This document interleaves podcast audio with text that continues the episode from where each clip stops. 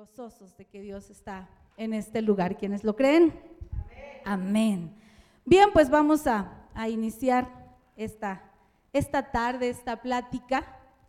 Y bueno, creo que hablar de nuestra vida no es fácil, sin embargo yo creo firmemente que Dios pone los lugares, las personas, las oportunidades y los tiempos perfectos. Entonces, si me acompañan, por favor, quienes traigan su Biblia, y si no, le vamos a pedir aquí a nuestro ingeniero de audio que nos ayude a, proyectar.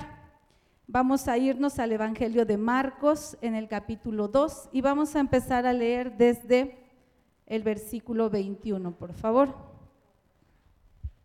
Cuando ya lo tengan, me dicen amén y si gustan ponerse de pie, se los vamos a agradecer. Amén. Libro de Evangelio de Marcos 2, 21 y 22. Si ya lo tienen, todos de pie. Y por acá nuestro ingeniero también ya lo está colocando. Bien. Vamos a leerlos todos a una sola voz, por favor. Dice, nadie pone remiendo de paño nuevo en vestido viejo. De otra manera, el mismo remiendo nuevo tira de lo viejo y se hace peor la rotura.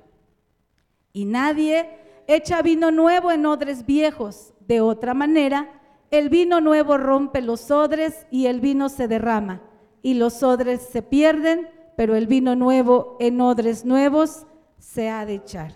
Vamos a orar. Bendito y amado Padre, en esta hora, Señor, te pedimos tu presencia, Señor, tu guía para que seamos ministrados conforme a tu corazón, Señor. Te pedimos que uses nuestras manos para alabarte, Señor, nuestro corazón para adorarte, Padre, nuestra alma para darte ahí, Señor, el lugar que te mereces. Toma tu lugar en este en este lugar, Señor, en medio de cada uno de nosotros, Padre, que descienda tu presencia en este lugar y que nadie de las personas que estamos aquí, Señor, al salir vayamos de la misma manera en la que hemos entrado. Bendice de una manera sorprendente, Señor, y te pido en este momento que unjas mis labios, Señor, que tomes tu control de cada uno de mis sentidos y que permitas, Padre, que esta tarde pueda yo servirte a través de mi testimonio, Señor Usa, Padre Señor, nuestras vidas, Padre, para honra y gloria de tu nombre, pero ante todo y para todos, Señor, para reconocerte como el único Dios, Señor nuestro, que vive y reina por los siglos de los siglos. Amén. Bien, les, me pueden tomar su lugar. ¿eh? Quiero comentarles que cuando yo empecé a conocer de Dios, hubo un libro que, que marcó el sendero y que fue abriendo mi, mi entendimiento de una manera pues muy directa. Este libro lo escribe Max Lucado y tal vez ustedes hayan tenido oportunidad de leerlo alguna ocasión. Se llama Sobre el Yunque. Este libro a mí nadie me lo recomendó, yo lo encontré en el librero de, de mi esposo y entonces lo tomé por iniciativa propia, me llamó la atención el nombre y yo dije, ¿qué es un yunque? Y les voy a leer la parte de la introducción que fue la que me cautivó y me hizo ir leyendo este libro. La introducción se titula La herrería. Y entonces nos vamos a trasladar a un lugar de herreros. Y dice así, en la herrería existen tres tipos de herramientas. Las herramientas que están en la pila de la chatarra, que son obsoletas, que están rotas, que son inactivas y oxidadas.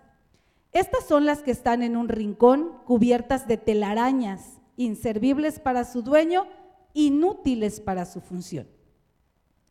Las herramientas que están en el yunque, fundidas, derretidas, moldeables, intercambiables. Estas son las que yacen en el yunque, siendo dúctiles en las manos del herrero y aceptando su función. Las herramientas que son de utilidad, estas son filosas, son fundamentales, precisas, adaptables. Estas están listas en la caja de herramientas del herrero, disponibles para que él las use, cumpliendo así con su función. Algunas personas son inservibles. Fíjate nada más lo que yo estaba leyendo y estaba yo empezando a conocer de Dios.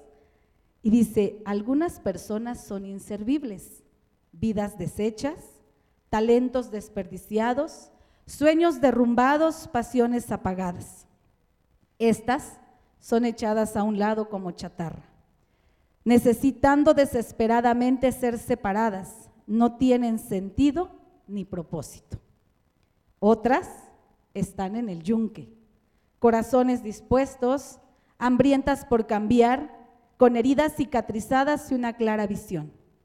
Reciben gustosas el doloroso, el doloroso golpe del martillo del herrero, deseosas por ser reconstruidas, rogando por cumplir con su misión. Otras están en las manos del Maestro, bien asentadas, firmes, pulidas, productivas. Ellas responden al brazo de su Maestro, no piden nada y rinden todo. Y yo creo, hermanos, hermanas, que todos alguna vez hemos estado en algún lugar de esa herrería. Yo no sé cómo vengas hoy, yo no sé cuáles sean tus últimas oraciones, yo no sé cómo se encuentre tu corazón, yo no sé si has tenido durante esta semana algo que te haya hecho llorar, que te haya hecho reír, que te haya puesto agustoso, que te haya puesto tal vez triste, que te haga sentir angustiado por alguna situación. Pero yo creo firmemente que durante nuestra vida Dios nos hace pasar por la herrería y nos hace estar en determinados lugares. Sin embargo, todo cambio implica un proceso. Y quiero que me vuelvan a proyectar, por favor, este, ingenieros, es el 21 y el 22, hijo, por favor. Lo que dice Marcos 21 y 22, fíjate bien, dice el 21, por favor. Nadie pone remiendo de paño nuevo en vestido viejo. De otra manera, el mismo remiendo nuevo tira de lo viejo y se hace peor la rotura. Y nadie echa vino nuevo en odres viejos. De otra manera, el vino nuevo rompe los odres y el vino se derrama y los odres se pierden. Pero el, el vino nuevo en odres nuevos se ha de echar. Y entonces, si nosotros lo trasladamos y lo comparamos con esta, con esta primera lectura de la herrería, creo yo que esos procesos nos preparan para algo. Quiero por favor que retrocedas un poco en tu mente y que te imagines y que traigas al momento el lugar donde alguien te habló de Dios y cómo estabas en ese tiempo. ¿Serías un odre nuevo o serías un odre viejo? Tal vez algunos de los que están aquí hoy es su primer encuentro con la palabra de Dios, es la primera vez que alguien te habla de Dios. Y entonces, ¿cómo estás? ¿Para que te pongan un remiendo nuevo o estás necesitando una reestructuración? Y de esas piezas de la herrería chatarra, tal vez estás esperando que te lleven al yunque para ser transformado. Y bueno, esta mujer que ven ahora aquí, ahora yo les voy a hablar de lo que yo pasé. Yo crecí en una cuna católica. Desde mis abuelos, mis, bisabuelos, mis abuelos, mis padres, siempre me llevaron a una iglesia católica. Yo a los ocho años ya era catequista. Imagínate, una niña, ¿cuántos años tienes, amor? ¿Tienes ocho? Bueno, a la edad de dulce yo ya era catequista y ya tenía a mi cargo un grupo de niños. Imagínate nada más lo que implica para que yo hubiera podido ser catequista, pues yo ya había estado participando de la iglesia, ¿verdad? Y entonces, en esos tiempos, por ejemplo, de Navidad, de Semana Santa, yo participaba en el teatro de las, de las este, representaciones bíblicas, así le llamábamos. Y entonces que pues que se, necesitaba que representáramos la pasión de Cristo, pues adivinen quién levantaba primero la mano, ¿no? Y que si ahora íbamos a hacer el pesebre, pues allá yo iba, porque además tenía yo la responsabilidad de que los niños que estaban a mi cargo en la catequesis, pues tenían que acompañarme, ¿no? Y además lo más divertido, ¿sabes qué era? Que yo sabía tocar las campanas. Entonces yo subía todos los días al campanario y bueno, no sé si alguna vez has visto la película de Cantinflas, pero literal así era. Yo recuerdo que en el campanario, bueno, era una, era una, una escalera bien reducida y muy oscura. No cualquiera subía, ¿eh? Teníamos que tener cierto rango para subir a este lugar. Y había campanas, había cuatro campanas, una muy grande, que de hecho cuando subía uno al, campanario, te quedaba así como, como una cabeza de sartén arriba de ti, era una, esa era la campana más grande. Y enfrente estaba otra de mediana, de mediano tamaño y a los lados otras más sencillas y más delgadas. Cada campana tenía su función y su espesor. Entonces yo subía emocionada al campanario, pero te voy a decir por qué subía yo emocionada. Porque en la sacristía, que es el lugar donde se visten los sacerdotes, había un mueble grandote donde el sacerdote guardaba sus velas y sus hostias, que eran para mí, eran como los dulcecitos estos que venden en la feria, las obleas siempre ha sido un dulce que me gusta. Entonces, si yo tocaba bien las campanas, el sacerdote me daba una vilota, pero como así. Entonces yo subía a dar la primer campanada y ahí, me tenías, ¿no? Y ¡zas! Y después ¡zas, zas, zas! 30 campanadas. No te podías equivocar porque había una señora viejita que era la que estaba contando tus campanadas ya bajabas y entonces el sacerdote te tenía tu pilota de obleas, ¿no? Entonces ya la segunda campanada subía yo más a gusto porque empezaba y me amarraba yo el lazo en mi pie, estaba yo comiendo mis obleas y. Y luego ¡zas, zas, zas! 30 campanadas y ya veías cómo por allá empezaban a venir los chicos. Pero quiero decirte una cosa, aparte de lo divertido de lo que te acabo de contar, entrar a la iglesia a mí me daba miedo. No sé si alguna vez has tenido oportunidad de entrar a una iglesia católica, pero todas las imágenes tienen un, rostro de dolor, de sufrimiento y a mí eso me daba mucho miedo.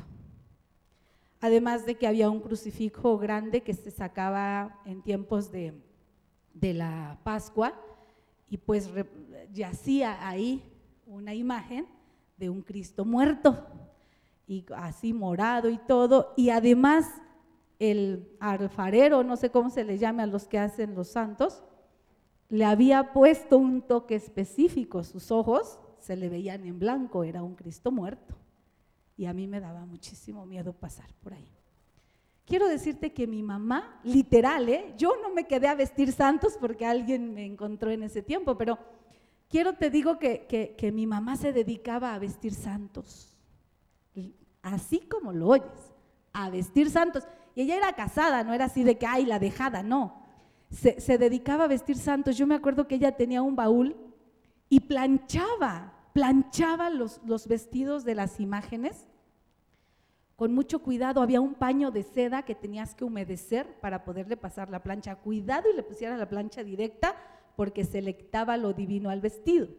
O bien íbamos, y, y fíjate, estaban las, estaban las imágenes ahí y pues uno les podía quitar la peluca, las manos, porque eran imágenes de madera, todo, y lo vestías, y después había que vestirlo, y le tenías que poner eh, este perfume, esencia de perfume en el pelo a las imágenes. Y un día, pues mi mamá me dice, espérame aquí, voy a ir a la sacristía, dice, a que me, cambien la corona, porque también les ponían una corona dependiendo de la fecha que se acercaba porque habían fiestas patronales para todas esas imágenes.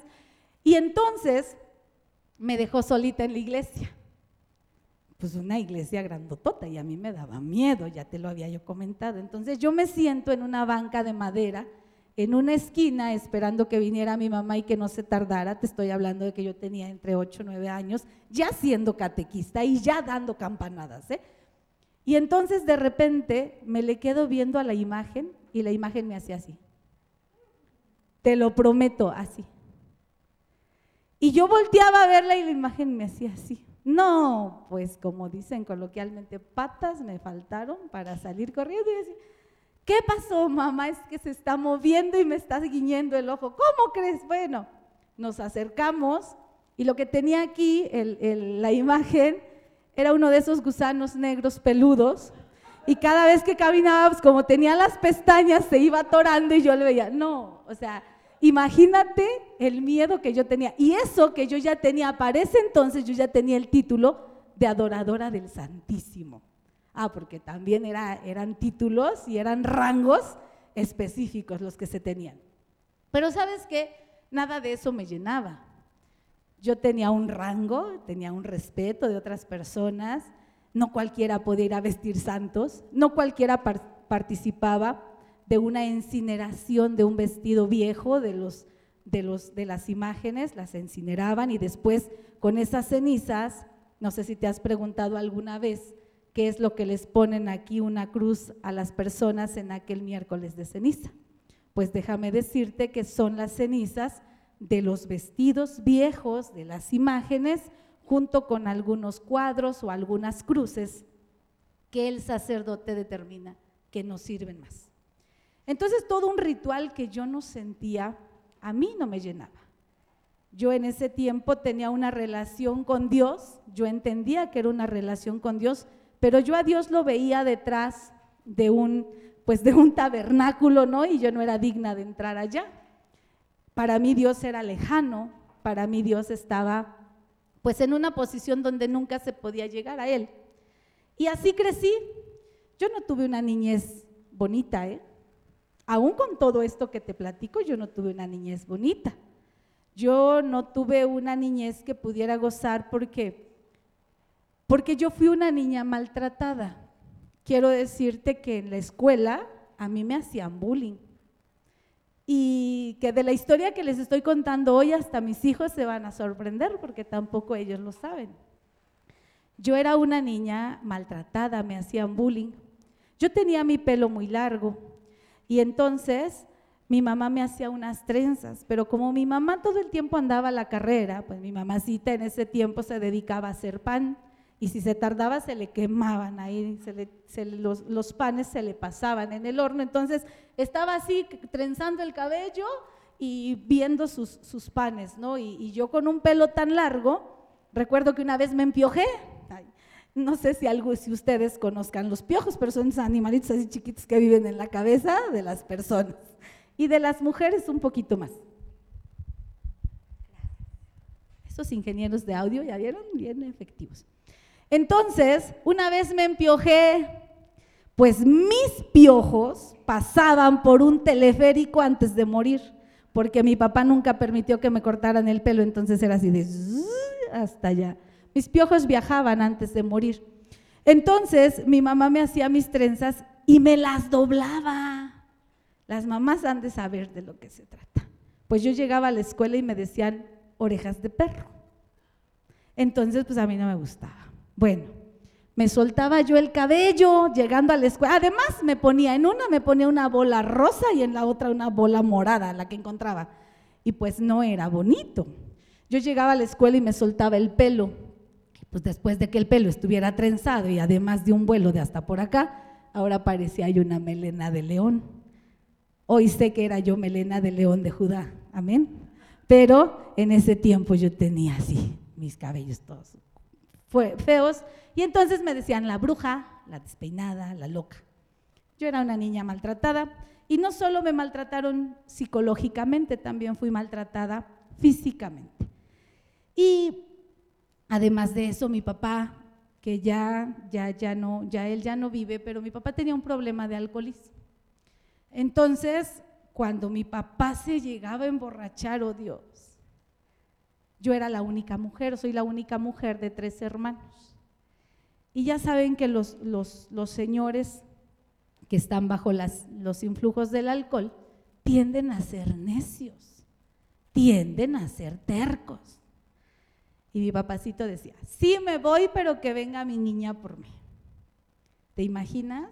Una niña tener que ir a traer a mi papá para convencerlo de que se fuera a la casa fueron experiencias muy fuertes porque yo veía gente tomada en no un estado conveniente. Gente que, pues al ver a una mujer, aunque sea la hija del amigo, no están bajo su voluntad y entonces tienden a faltar al respeto. Y eso a mí me marcaba y me dolía mucho. Entonces, pues empecé a, bueno, crecí, Dios me permitió crecer. Y yo creo que que en este, en, en, ahora que puedo hacer la comparación, yo creo que todos tenemos la oportunidad de estar con Dios y de conocer a Dios. El problema es que a veces, discúlpenme la expresión, pero a veces actuamos como actuó Satanás. Satanás tuvo la oportunidad de ver a Dios, de escuchar a Dios, de oler a Jesús cerca de él, de sentir su calor, su presencia, de ver sus muecas, las expresiones de su cara. Él tuvo a Dios, pero ¿qué crees? Nunca conoció el corazón de Dios. Y yo creo que ah, dentro, de mi, dentro de, mi, de mi anhelo de conocer a Dios, yo estaba desviando mi camino. El ser una niña buleada endureció mi corazón. Y después, después fui una niña agresiva. Yo llegaba a los baños, después de que me trataron tan mal los compañeros, yo llegaba a los baños y literal, de una patada abría yo la puerta, no me interesaba quién estuviera ahí. Cuidadito y alguien se me quedara viendo en la calle, porque ya sabes, ¿y tú qué? ¿Tú qué, qué bebes?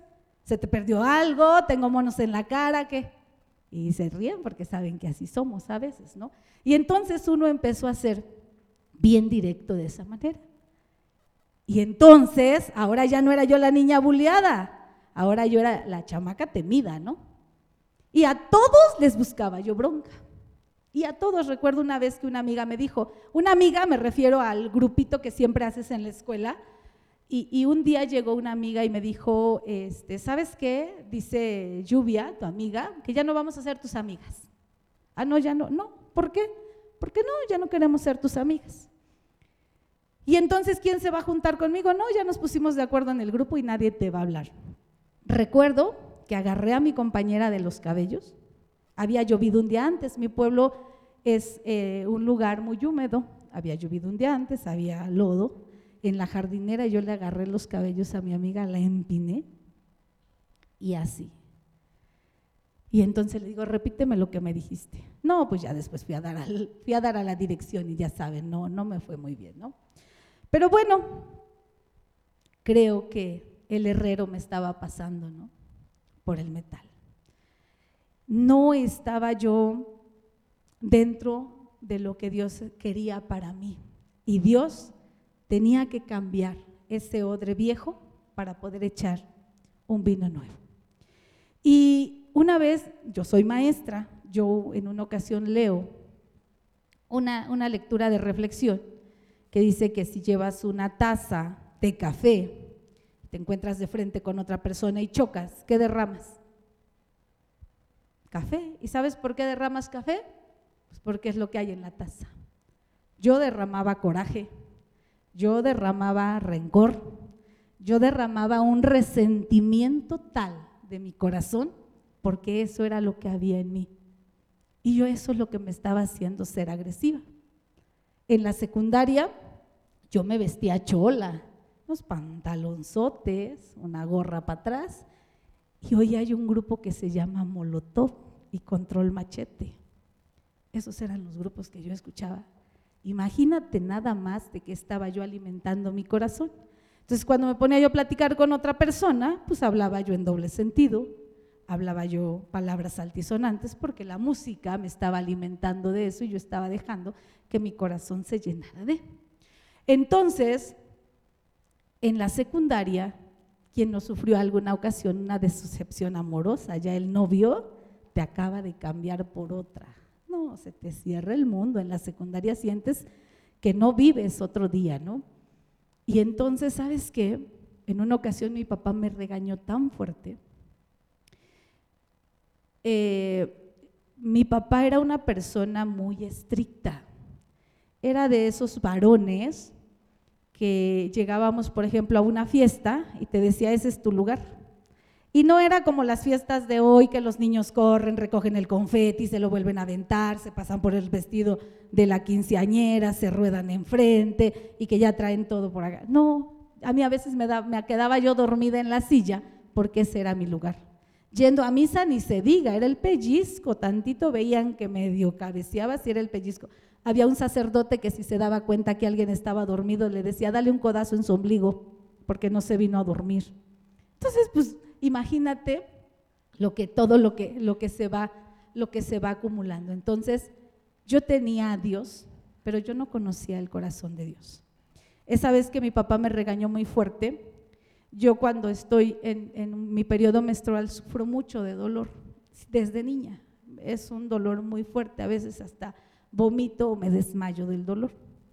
Entonces, eh, yo iba a la prepa por la tarde y la prefecta me vio y me dijo, ¿qué tienes? Le expliqué que me sentía mal y me dio oportunidad de retirarme a la casa.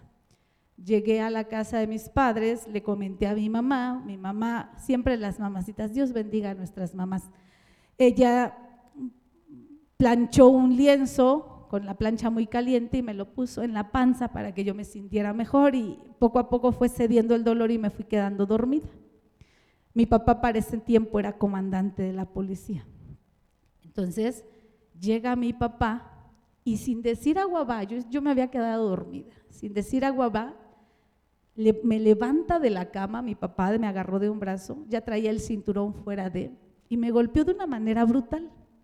Con el cinturón, yo recuerdo que las piernas me quedaron marcadas y en la orillita del cinturón, de donde me golpeó el cinturón, se me hizo como si me hubieran raspado, me brotó sangre de lo fuerte. Imagínate el coraje con el que me pegó siendo mi papá, que yo sigo declarando que en esta vida pues el, papá es de los hombres que más nos aman.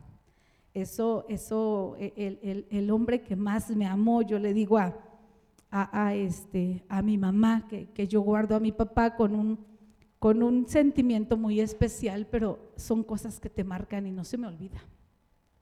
¿Y sabes por qué me golpeó? Porque él siendo comandante de la policía, había un, en ese tiempo se, especulaba que los chicos que llegaban a las normales se robaban a las muchachas del pueblo. Entonces había un operativo policial donde a las nueve de la noche pasaban todas las patrullas y parejita que encontraran se la llevaban a la comandancia, la encerraban en los separos y entonces las dejaban salir hasta que los papás iban por ellos. Entonces mi papá pasa con la patrulla y ve a una persona de mi complexión, muy parecida a mi complexión, de pelo largo, la ve con una persona y entonces él asume que era yo. Y entonces llega a la casa, me golpea, mi mamá me escucha gritar, ¿qué te pasa? ¿Cómo, le pegas a la niña? Me dice, es que mi papá me acuerdo que dijo, dice, que esta chamaca, y con palabras muy fuertes, estaba, dice, en tal lugar con un hombre. Y yo no me atreví a ir por ella porque imagínate la vergüenza de haber encontrado a la hija del comandante echando novio, ¿no? Entonces mi mamá le dice, oye, estás mal, o sea, tiene más de cuatro horas que ella está aquí porque se sintió mal. Ese día ese día yo intenté suicidarme. Nadie lo supo, pero me marcó. Me marcó esa vez que, que mi papá no creyó en mí.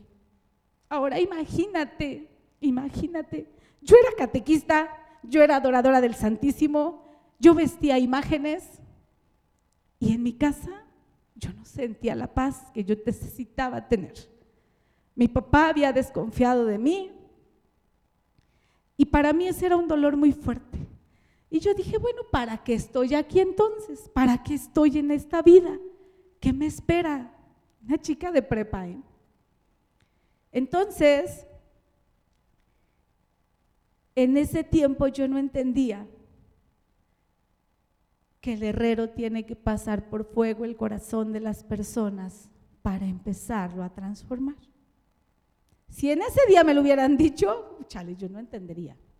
Pero hoy entiendo que el dolor tiene una razón de ser y no quiero decirte que siempre tengas que estar pasando por un dolor para que puedas ir siendo transformado. Dios en su infinita misericordia a veces nos transforma dentro de su infinito amor y no necesariamente te pasa por un dolor, pero siempre estamos en un proceso. Entonces, cuando Dios te empieza a moldear, Él ya tiene claro lo que quiere por ti y para ti. Dios te tiene en sus planes y no es, no es ninguna pues ninguna casualidad que tú estés aquí este día. Y voy a pedirte que me acompañes a Primera de Pedro, capítulo 1, y ahí vamos a leer tres versículos, el 5, el 6 y el 7, pero si tienes un marcatextos o un lapicero o algo con lo que vayas subrayando tu Biblia, si lo tienes en físico, porque lo vamos a ir checando. Y, si no tienes con qué marcar, pues bueno, anota en tu cuaderno algunos conceptos que vamos a ir rescatando. Fíjate bien, dice, sois guardados por el poder de Dios. ¿Cómo dice? Sois guardados. Guardados, la palabra guardados que no se te olvide. ¿Quién te guarda? El poder de Dios. Y Dios no tiene un poder chiquito, ¿eh? Dice, sois guardados por el poder de Dios. Ah, Dios me guarda. Y entonces preguntamos, ¿cómo me guarda Dios? Fíjate lo que dice enfrente, ahí mismo viene la respuesta. Mediante la fe. Ah, Dios te guarda. ¿Con qué te guarda? Con su poder. ¿Y cómo lo hace? A través de la fe. Ah, ¿y para qué? Viene otra pregunta. ¿Para qué Dios me guarda? ¿Para qué Dios me, me cuida con su poder? Ah, porque dice ahí enseguida, ¿para qué? para alcanzar salvación. Interesante, Dios te guarda con qué? Con su poder, a través de qué? De la fe. ¿Para qué? Para que logres la salvación, que está preparada para ser manifestada ¿cuándo? En tiempos posteriores. No cuando yo estaba en aquel tiempo clamando a Dios, Él ya tenía un propósito para mí. Pero ¿de quién es el tiempo? De Dios. Entonces Dios me tenía reservada para sus tiempos. Y los tiempos de Dios eran los tiempos postreros de mi vida. Tal vez Dios hoy vaya a hacer por ti lo que ya le has estado orando. Tal vez Dios vaya a orar, obrar hoy en tu vida. Y luego dice el siguiente capítulo.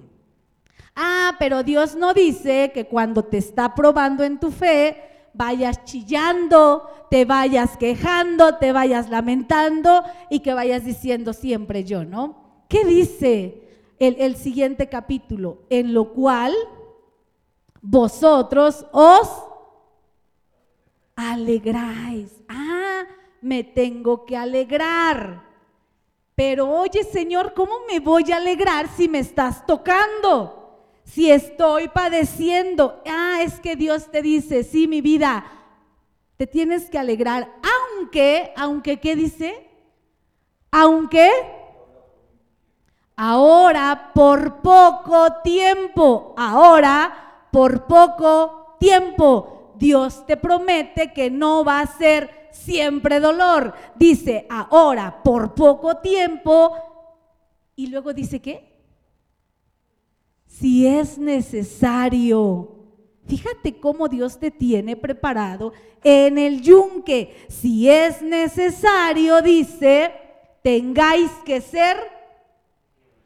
Ah, caray, entonces la aflicción es parte del proceso, Señor. Sí, porque Dios te guarda con su poder a través de la fe, pero te tienes que alegrar, aunque ahora por poco tiempo tengáis, si es necesario, tengáis que ser afligidos. ¿En qué?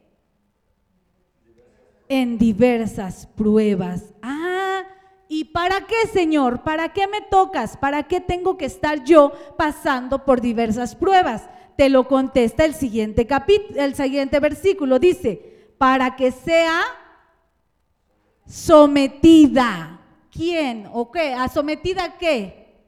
A prueba nuestra ¿Nuestra qué? Nuestra fe.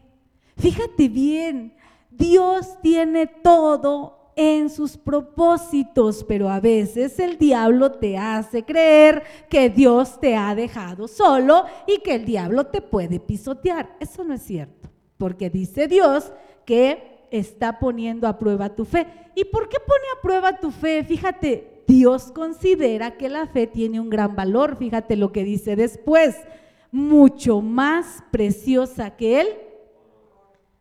Tu fe es de más valor que el oro puro, no para la gente terrenal. Si vas a un, a un mercado y le dices al Señor, ¿sabes qué? Vengo a comprar mi mandado y te pago con mi fe, el Señor pues te va a sacar patadas, ¿verdad? Porque, porque la fe es algo que le pertenece y que es parte del proceso que Dios tiene para nuestras vidas. Cristo considera de gran valor tu fe. Y luego dice, ah, se refiere al oro. ¿Qué dice del oro? Que el oro es que el oro, dice, aunque es perecedero, se prueba con qué? Con fuego. ¿Te das cuenta? Entonces, ahí está la respuesta. Dios nos prueba a fuego. ¿Para qué? Dice, ah, bueno, pues entonces dice, para que sea hallada en alabanza, en gloria y en honra cuando sea manifestado quién. Dios te está preparando para la llegada de Cristo. Y si esto que yo te platiqué consideras que es mi única prueba, no. En el 2011, regresando de Puebla, veníamos mis hijos, mi esposo, la mamá de él y yo en carretera. Más o menos a las nueve de la noche, un día lluvioso. Pasando el, crucero de Xochihuacán, un tráiler sobre carretera, se le sale la llanta, nosotros nos montamos sobre la llanta, el carro empieza a ir de lado, yo traía a mis hijos durmiendo en la parte de atrás del carro, yo venía con ellos, enfrente mi suegra y del otro lado él manejando, venimos a velocidad, nunca te esperas subirte a una llanta cuando vienes en carretera. Al tráiler se le degolla su llanta, viene contra nosotros, nosotros nos montamos en ella, el carro empieza a deladearse y la fricción del rin de la llanta empieza a sacar chispas y empieza a sacar fuego, el tanque de la gasolina viene ahí y entonces mi esposo exclama, va a incendiarse. Cuando yo siento el trancazo de la llanta, cubro con mi espalda, bueno, cubro con mi cuerpo el cuerpo de mis hijos, tratando de que ellos no se hicieran daño. El mismo impulso y la misma velocidad de la llanta hace que salga del carro y el carro hace un movimiento así y sale disparado contra el acotamiento. A pocos centímetros, no creo que sean metros, de quedar debajo del tráiler y el impacto de la llanta a mí me avienta contra el medallón de atrás del carro y me golpeó toda la columna. la, batería del carro se partió a la mitad, como si le hubieran dado un machetazo. La parte enfrente se viene hacia atrás, todos pues golpeados, y mi suegra todavía tenía aquí la mano que Oscar le puso para que ella no retachara contra él contra el vidrio de enfrente, la regresó y todo el cinturón de seguridad le quedó aquí marcada como banda presidencial. Y después de ahí, otra prueba. Mi diagnóstico, quedar parapléjica. Yo no sentía las manos, yo no sentía las piernas.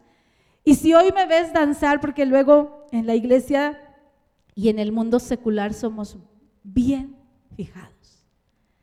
Y entonces dices, uy, levanta las manos, seguro es una aleluya, una, hermanita de esas que están, pero súper bien apasionadas, ¿no? De las que quieren llamar la atención. Y si me ves danzar en la iglesia, tal vez digas, uy, seguro es de esas aleluyas que ya no saben cómo hacerle para quedar bien con el pastor. Y si me ves postrarme, tal vez digas, uy, de esas hermanitas que piensan que de esa manera se van a ganar el reino de Dios. Y así somos. A veces vemos un calvo, digo, perdón, una persona de pelo largo y dices, uy, así viene a la iglesia. ¿Y qué crees? Nosotros no sabemos si pasó por un cáncer que lo hizo estar calvo.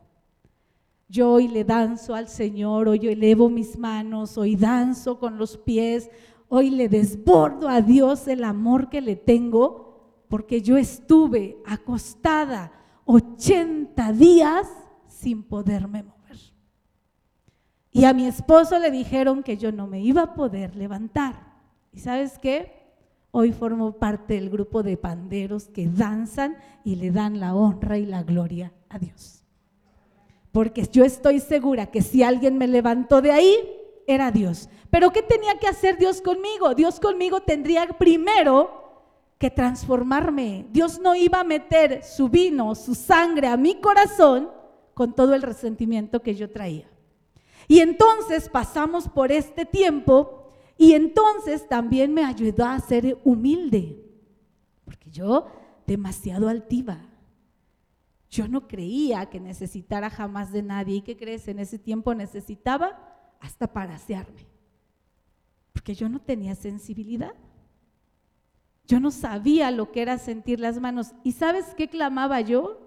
Abusado. En ese tiempo, ya él me invitaba a la iglesia cristiana. ¿Pero a qué crees que iba yo? Uy, esa hermanita, ya está chillando.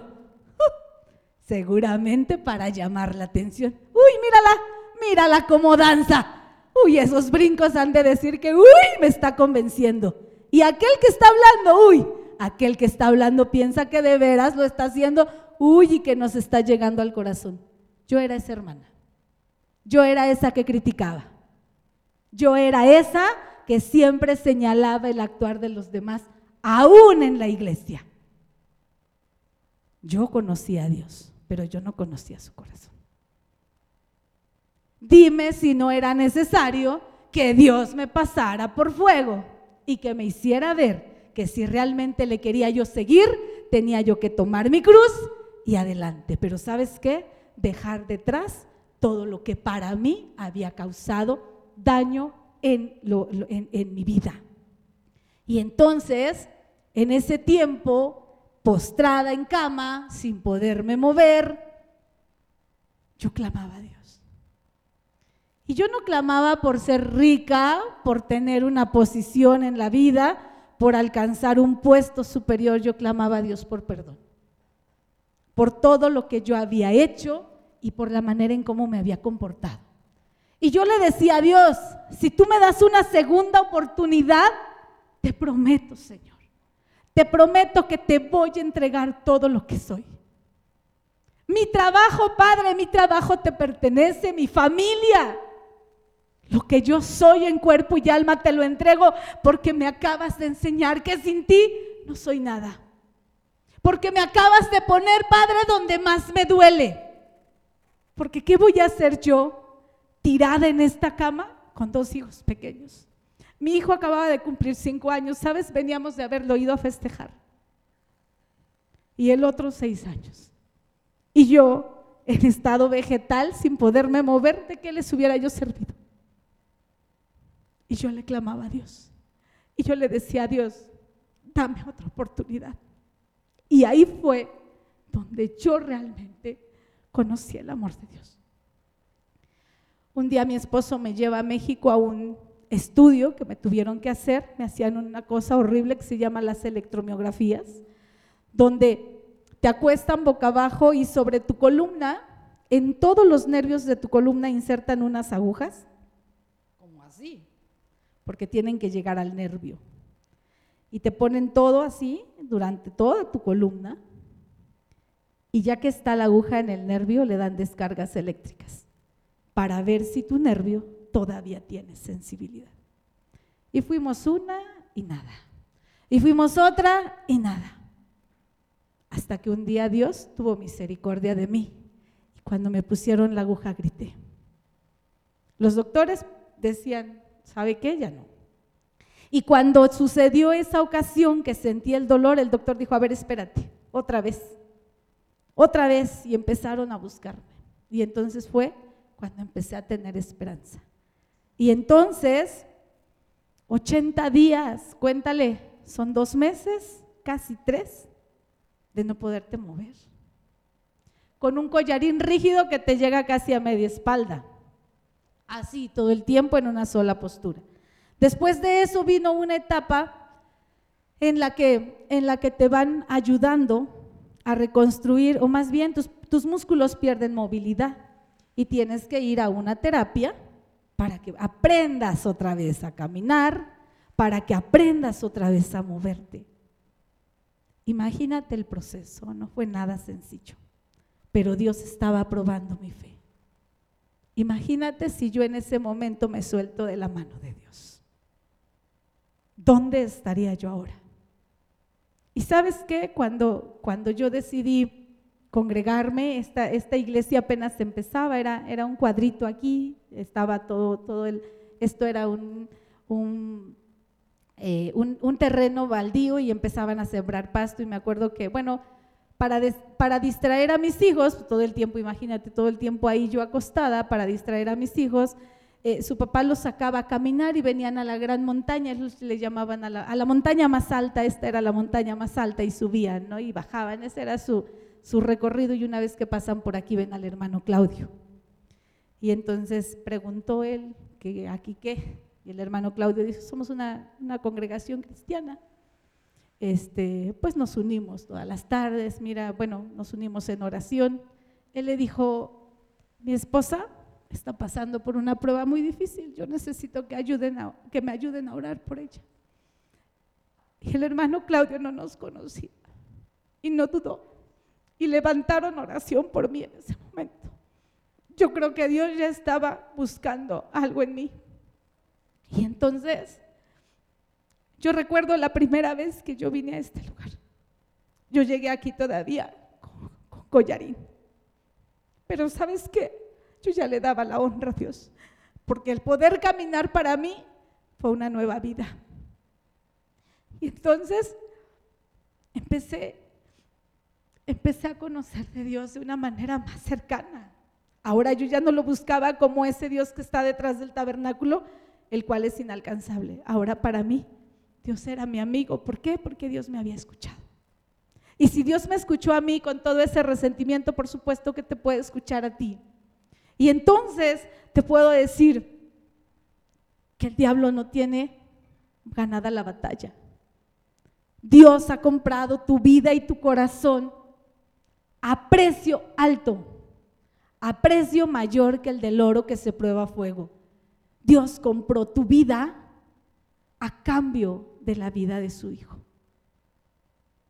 Imagínate si eso no es de gran valor. Y entonces Dios te reconstruye. A mí me reconstruyó. Y entonces Dios te da esperanza. A mí me la dio. Y yo le he dicho a Dios, ¿sabes qué Dios? Mientras tú me permitas vida, en esta tierra y en este mundo. Yo te voy a alabar con todo lo que tengo y con todo lo que soy, porque solo tú eres digno de honra, de gloria y de alabanza. Y no me interesa si me tengo que arrastrar, si estoy con una pierna que me duele, si me duele la espalda. Es entregarte a Dios en cuerpo y en alma. ¿Sabes por qué? Porque solo en Dios encuentras contentamiento. Y fue entonces cuando conociendo a Dios yo pude ver mi vida completa. ¿Y sabes para qué me estaba preparando Dios? Para que siete años después a mi esposo le declararan esclerosis múltiple y le dijeran que no iba a volver a caminar. Y a mis hijos y a mí nos dijeron, tienes que comprar una silla de ruedas, porque en tres meses no se va a poder ni mover. A mi esposo yo me lo echaba en la espalda para llevarlo, yo lo cargaba. Imagínate, después de que mi espalda literalmente no servía, Siete años después, yo me lo cargaba para llevarlo a bañar, para llevarlo a asear, para poderlo mover, porque él no se podía mover. Y yo creo que algún día él te contará su testimonio, pero si tú lo ves, es milagro de Dios el que él esté de pie. Entonces, si Dios ha tocado nuestras vidas y nos ha dado la libertad para darle honra y gloria y ha transformado mi vida que estaba por los suelos, Dios puede transformar la tuya. Pero ¿sabes qué? Arrebátale al diablo lo que te quiere quitar. No dejes que Satanás tome pie en tu vida. Dice Dios, Dios te guarda. ¿Con qué? Con su poder. ¿Para qué? Para salvación. ¿A través de qué? De la fe. Aunque por poco tiempo tengáis que ser afligidos si es necesario. Nada es para siempre más que el amor divino de Dios. ¿Quién lo cree? Y entonces, ¿alguna vez te has subido a un columpio? Es padre, ¿no? Cuando te subes al columpio, ¿quién te empuja? Tú te confías de quién te empuja. Súbete a ese columpio y pídele a Dios que sea el que te dé impulso para adelante. No te confíes de nada que no venga del corazón de Dios, porque hoy este mundo está casi, pues casi confiando en lo que no debiera. Pero tú y yo somos hijos de Dios. Tú y yo somos coherederos del reino de Dios. Tú y yo estamos en el libro de la vida y tú y yo tendremos vida eterna, porque Dios lo ha dicho, no yo. ¿Y sabes qué? Yo le creo. Si Dios lo ha dicho, yo le creo, porque me ha demostrado que Dios cumple lo que te promete. Dios te escucha, Dios pone por obra tus oraciones. Por eso te dije, yo no sé de qué has estado orando, pero confía que Dios te va a contestar. Y Dios te va a contestar. Y dice el hermano Wayne, y lo ha dicho aquí mi pastor, cuando Dios te da, hasta los costales te presta. ¿Y sabes qué? Yo confío en que Dios seguirá obrando en nuestras vidas para plenitud. Porque el mismo Cristo, varón perfecto, el mismo Cristo emergió del túnel de la muerte. Al mismo Cristo lo hizo pasar por pruebas. Y emergió del túnel de la muerte no porque Él no haya sido digno, porque tú y yo estábamos en los planes de Dios. Y al emerger del, túnel de la muerte, Él lo hace con puño triunfante. Cristo se levanta triunfante, Cristo dio la victoria y en esa cruz Cristo dijo, todo está consumado. Nada es para siempre, hermanos, más que el amor de Dios. Confiemos en la palabra de Dios y vamos a arrebatarle al enemigo la paz que nos ha querido quitar. Vamos a arrebatarle al enemigo la preocupación por nuestros hijos. Vamos a arrebatarle al enemigo todas las cargas que traemos de manera financiera. Vamos a arrebatarle de las manos del diablo lo que nos ha hecho creer y lo que nos ha hecho sentir unas piltrafas humanas en sus manos. Dice la Biblia que el Dios anda, que, el Dios dice en su palabra que el diablo anda como león rugiente buscando a quien devorar. Tú y yo no somos carnada para él, porque tú y yo ya tenemos un propósito definido. Y esta alabanza que vamos a cantar es una de las que a mí me marcó el corazón. Te voy a pedir, si, así lo deseas, que te pongas de pie y vamos a, a tratar de entonar esta alabanza. Hay muchas bonitas, hay muchas alabanzas bonitas y tal vez te puedas preguntar también, ¿por qué escucha este tipo de música la hermana? ¿Por qué no escucha himnos solamente? Pues porque también lo que nosotros, o lo que yo te, digo, lo que yo te canto, lo que yo canto, lo que yo escucho es aquello que ha ido marcando mi corazón. Y esta ha sido una de las alabanzas que más ha marcado mi vida. Levantar, Señor. Hoy lloramos y hoy declaramos que nuestros hijos, Padre, son tus hijos y que tú los tomas en el hueco de tu mano, Señor y que les bendecirás y que les abrirás caminos, Señor, y que tú serás el Dios de hoy el Dios de su futuro, y que todos los días, Señor, abrirás tus alas y les guardarás en ellas, Padre. Hoy declaramos, Señor, que nuestra vida es para alabarte, para darte honra, para darte gloria, porque tú eres digno, Señor. Y hoy declaramos que nuestra familia, nuestra salud, Señor, nuestra economía, nuestro trabajo son bendecidos por tu misericordia, Padre. Hoy declaro que tú eres nuestro Señor, nuestro Dios, nuestro Salvador. Hoy declaramos que el Cristo en el que creemos es un Cristo vivo, Señor, no es un Cristo derrotado. Nosotros ponemos nuestra fe absoluta en Él porque tú tienes poder, Señor. Hoy declaramos que los tiempos son perfectos porque son tuyos, Padre, y que tú usas nuestra vida para poderte servir, Señor. Aquí estamos, Padre. Permítenos ser llenados de ti, Señor. Ven y fluye, ven y toma tu lugar, oh bendito Padre, y a través de tu Santo Espíritu reposa sobre nosotros, Señor. Hoy declaro, Padre, que toda situación que el enemigo ha querido levantar en contra nuestra es sujetada en el nombre de Cristo, Señor. Hoy declaro que nuestro trabajo es bendecido, Padre. Hoy declaro que toda lengua rencillosa se calla, Padre. Hoy declaro, Señor, que a través del esfuerzo diario, a través de nuestras manos, damos honra y testimonio de que somos tus hijos, Señor. Y que nos quede claro, Padre, que tú nos has hecho tus hijos y que con los hijos de Dios nadie se mete. A ti sea la honra, la gloria y la plenitud. Bendito seas.